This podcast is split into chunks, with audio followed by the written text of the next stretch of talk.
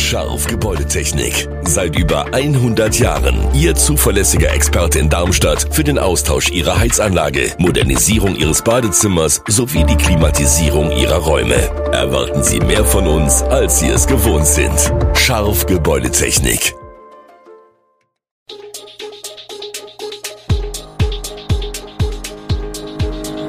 Gude, unser morgendliches News Update. Das Wichtigste aus Südhessen für Sie im Überblick. Guten Morgen aus Darmstadt an diesem 30. September. Darmstadts größter Brückenneubau beschlossen. Debatte um autoarme Quartiere und die Corona-Regeln ab Oktober. Das und mehr hören Sie heute im Podcast. Ein 58-jähriger Porsche-Fahrer hat am Donnerstag die Leitplanke auf der B45 bei Eppertshausen durchbrochen, nachdem er mit einem weiteren Fahrzeug kollidiert ist. Der Mann aus Rödermark wollte laut Polizeiangaben die Ausfahrt Oberroden in Fahrtrichtung Hanau nehmen. Höchstwahrscheinlich aufgrund nicht angepasster Geschwindigkeit sei er von der Fahrbahn abgekommen. Daraufhin stieß der Porsche mit einem Jeep zusammen und kam erst 20 Meter später in einer Böschung zum Stehen. Der Mann wurde leicht verletzt. Allerdings waren für die Bergung des Fahrzeugs 50 Einsatzkräfte nötig, weil der Porsche im Unterholz steckte. Es entstand ein Schaden von etwa 64.000 Euro.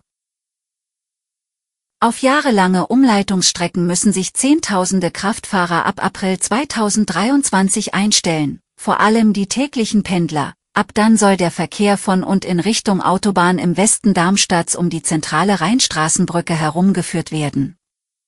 Die Einbahnumleitungen sind bereits in Arbeit. Grund ist die dringend notwendige Erneuerung des mehr als 100 Jahre alten Brückenbauwerks. Bis Anfang 2027 könnte sich das Ganze ziehen, mit Gewinn für viele Brückenbenutzer.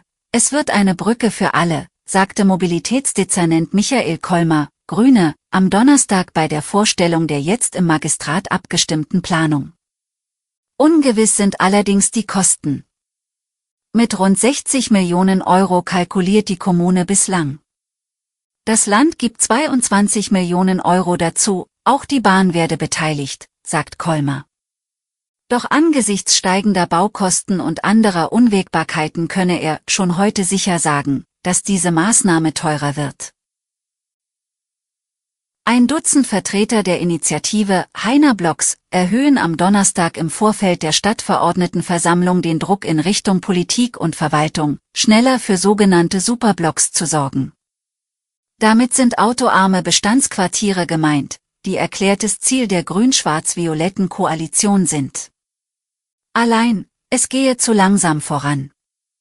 Das Plädoyer für einen autoarmen Pilot-Superblock dokumentiert eine Petition mit 2073 Namen.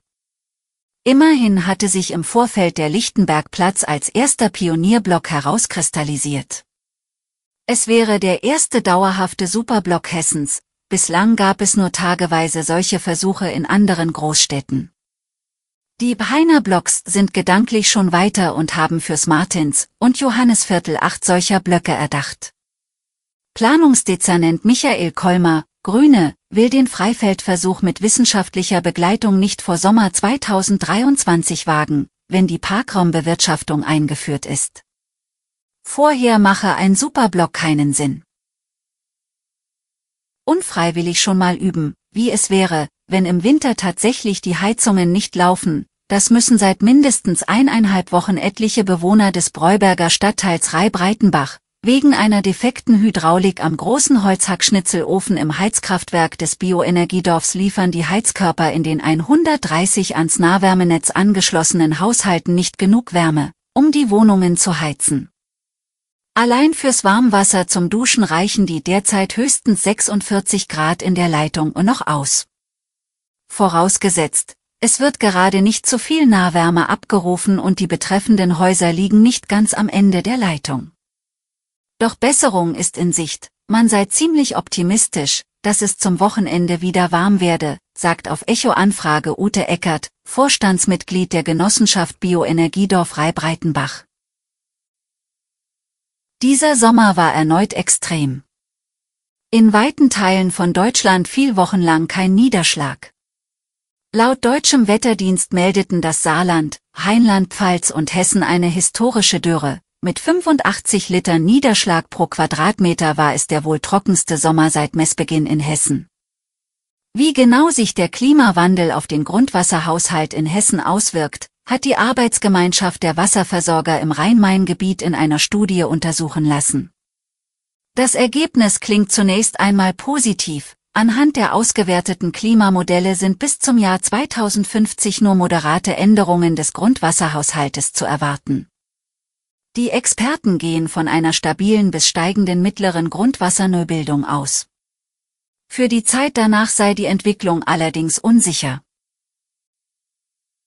Ein neuer Herbst mit neuen Corona-Regeln.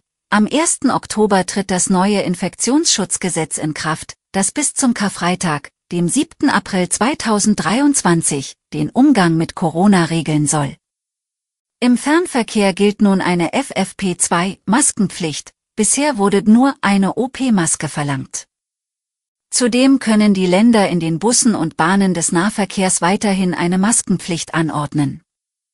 Anders als in den Fernzügen ist dafür aber eine OP-Maske ausreichend.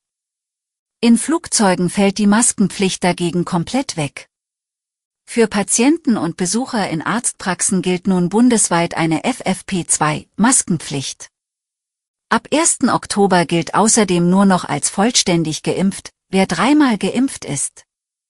Ausnahme, eine Person ist zweimal geimpft, kann darüber hinaus aber eine Infektion nachweisen. Alle Infos zu diesen Themen und noch viel mehr finden Sie stets aktuell auf echo-online.de.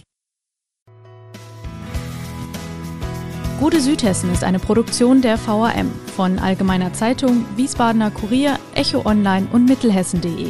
Redaktion und Produktion die NewsmanagerInnen der VRM. Ihr erreicht uns per Mail an audio.vrm.de.